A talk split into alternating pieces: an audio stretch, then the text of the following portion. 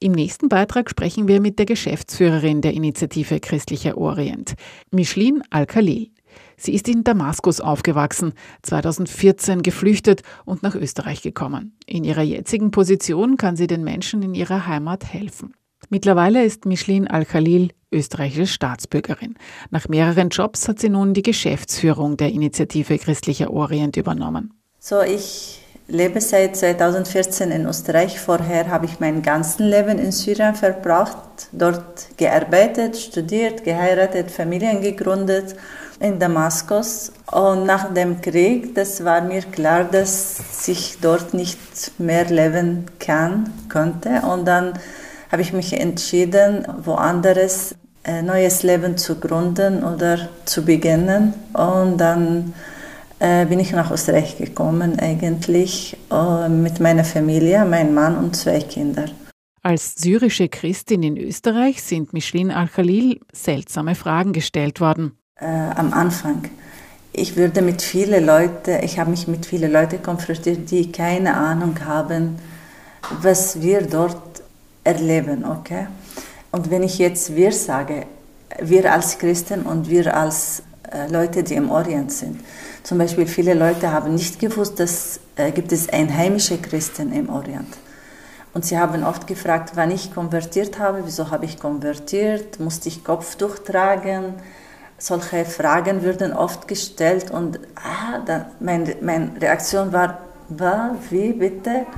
Und das war mir ein Schock, dass die Leute da wissen nicht, dass äh, Christen im Orient sind.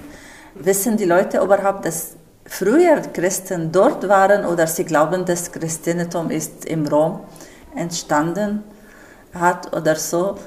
Aber auch als Christin im Orient zu leben, bedeutete für sie irgendwie nicht ganz dazuzugehören. Ich bin Christin aus Syrien. Für die Syrer würde ich nicht als Syrerin betrachtet, weil ich Christin war und für die Österreicher würde ich nicht als Christin betrachtet, weil ich als Syrien war.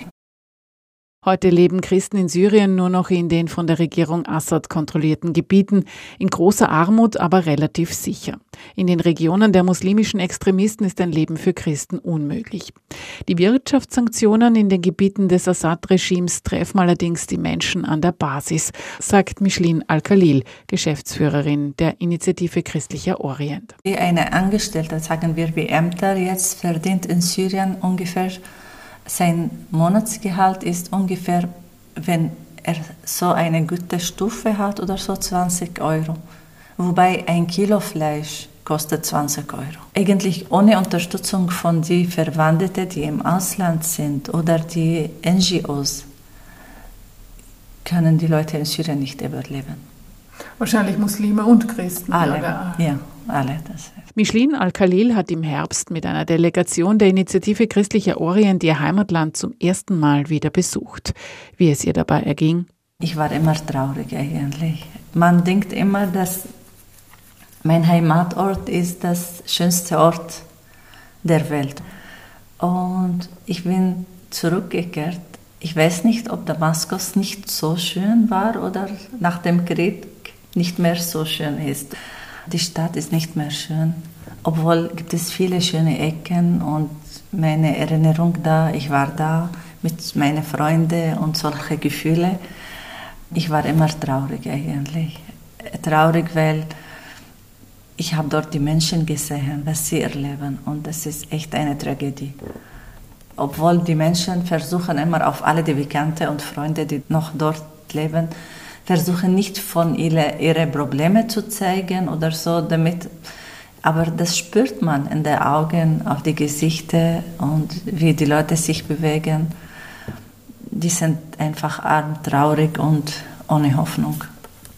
Und gibt es Hoffnung, wenn Sie zum Beispiel in diese Projekte schauen? Also bei unseren Projekten, wir können nicht alle Leute unterstützen, die die Hilfe brauchen würden aber wir können konkrete Menschen, konkrete Zahl von Menschen unterstützen, ihre Leben ein bisschen zu erleichtern.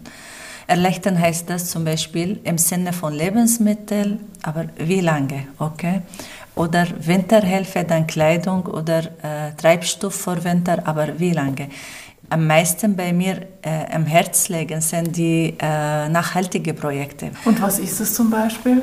Zum Beispiel, wir können nicht auch große Projekte finanzieren, sondern kleine Werkstätte, kleine Bäckerei, ein Friseur und ähm, ein kleines Geschäft für Handyreparaturen und solche Sachen. Oder zum Beispiel eine Schneiderin, die Nähmaschine braucht und ein paar Tische und Werkzeuge, solche kleine Projekte. Spenden an NGOs wie die Initiative Christlicher Orient sind wichtig, sagt Micheline Al-Khalil, weil die Menschen in Syrien ohne Hilfe aus dem Ausland nicht überleben könnten. Aber es gibt etwas, das noch wichtiger ist als die Spenden. Ist wichtig, aber nicht so wichtig, wie dass sie nicht vergessen sind. Das haben wir oft gehört. Sie sind dankbar, ja, die finanzielle Unterstützung hat großen Wert, aber die sind am meisten dankbar oder äh, berührt, weil wir an ihnen denken.